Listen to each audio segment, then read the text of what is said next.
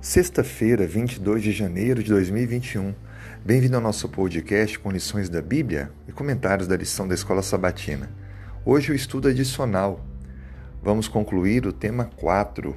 O tema 4 tem como título Caminho Difícil. Vimos durante essa semana que Deus cumpre as suas promessas e a sua profecia se cumpriu. As consequências foram previstas como resultado da negligência do povo à voz de Deus. E nada devemos temer quando tememos a Deus. O verdadeiro temor é reverência, obedi obediência a Deus. Quando temos isso, não precisamos ter nenhum tipo de receio com relação às adversidades, porque Deus nos dará a vitória.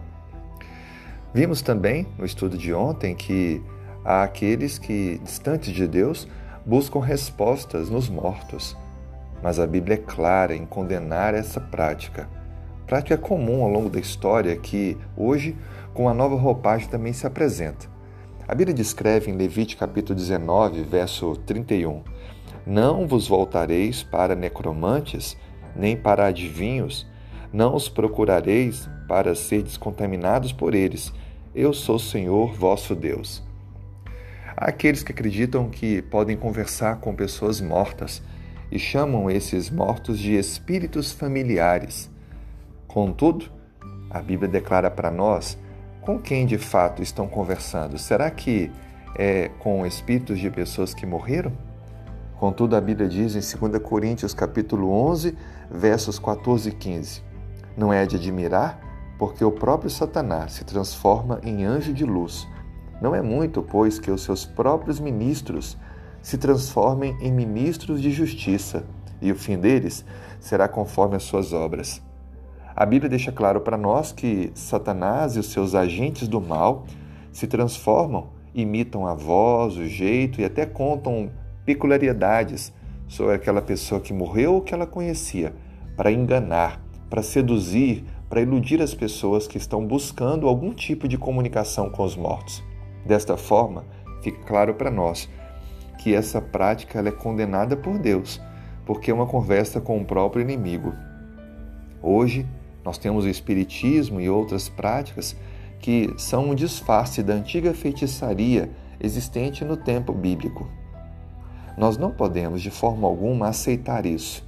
E veja, isso está em vários aspectos do nosso dia a dia. Está presente também em filmes, livros, na televisão e na cultura popular.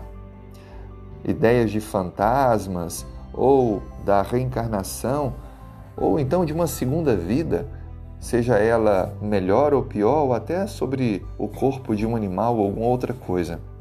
São disfarces desta feitiçaria antiga condenada por Deus, da tentativa de dialogar com quem morreu ou de ter uma segunda chance. Nós precisamos estar firmados na verdade, na palavra de Deus. A sua graça está disponível para todos. Mas a vida que temos hoje é a oportunidade para decidirmos amar a Deus, honrá-lo e temê-lo, obedecendo a Sua palavra, a Sua lei. Que você possa, nesse dia, reafirmar seu compromisso de fidelidade com Deus e entender que Ele está disposto a nos atender, a ouvir o nosso clamor e oração. Não busque de forma alguma resposta em outro lugar a não ser em Deus, através de uma prece sincera. Que Deus te abençoe. Uma boa sexta-feira de preparação e um feliz sábado.